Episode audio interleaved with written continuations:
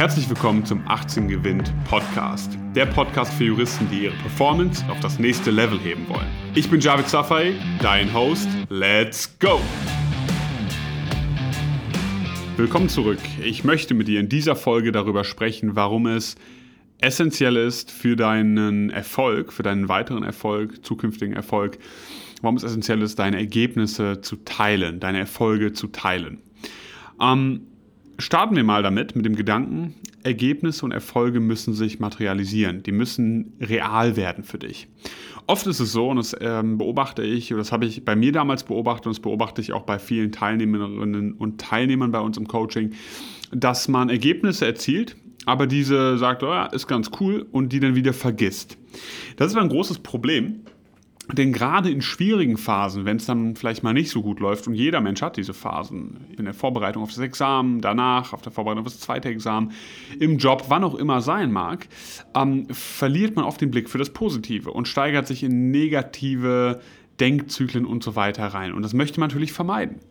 Und deshalb ist gerade diese Korrektur stets wichtig, dass man stets die Ergebnisse, die man bisher produziert hat, die Erfolge, die man im Leben erzielt hat, immer vor Augen hat.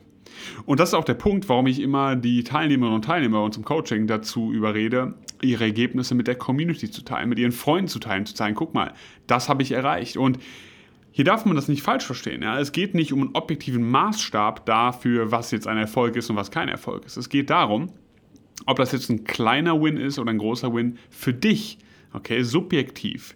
Und das kann heißen, dass du es aus dem Bereich von Nicht-Bestehen in den Bestehensbereich schaffst. Das kann heißen, dass du schaffst, mal zwei Wochen lang regelmäßig, ja, morgens rechtzeitig aufzustehen. Das kann viele Sachen bedeuten. Aber diese kleinen Erfolge, die man erzielt, die es einem selbst zeigen, ich kann das und ich habe das drauf und ich habe mich unter Kontrolle und so weiter, das ist extrem wichtig, dass man diese nach außen trägt. Ein Problem, welches extrem weit verbreitet ist, erstaunlich weit verbreitet ist, ist das Imposter-Syndrom. Du hast vielleicht schon mal davon gehört.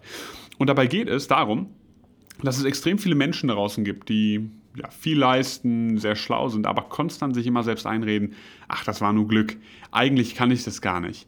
Und irgendwann fliegt das auf, dass ich eigentlich gar nichts kann. Und die hangeln sich von einer Sache zur nächsten. Ich hatte letztens was gelesen von einer jungen Dame, die dann auch ähm, wirklich exzellent äh, mit Auszeichnung promoviert hat und die sich einfach nur eingeredet hat, es war nicht so gut, ja, es war wieder nur Glück und so weiter und so fort. Und das ist wirklich weit verbreitet. Vielleicht kennst du das. Ich kenne das ein Stück weit von mir selbst.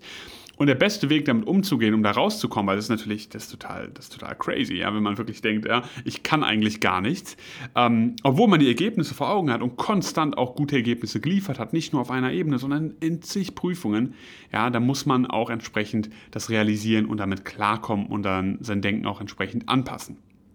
Also, wir wollen dem Gehirn zeigen, was möglich ist. Wir wollen dem Gehirn zeigen, dass es positiv ist. Wir wollen es mit positiven Emotionen verknüpfen.